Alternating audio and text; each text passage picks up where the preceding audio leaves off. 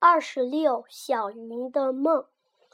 小云在小云在树林里玩，突然吹来一阵风，把她的帽子跑，把她的帽子吹跑了。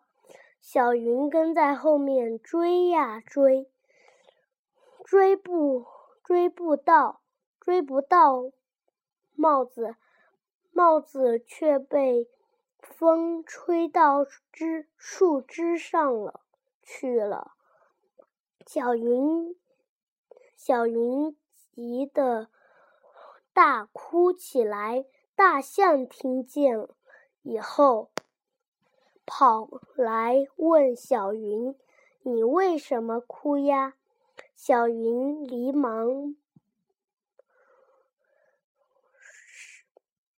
告诉大象。大象说：“不，不要哭，不要哭！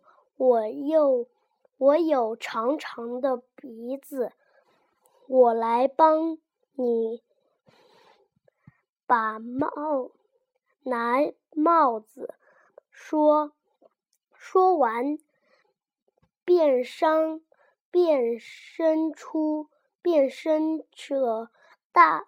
长鼻子从树枝上把帽子拿下来，小云高兴地对大象说：“谢谢你。”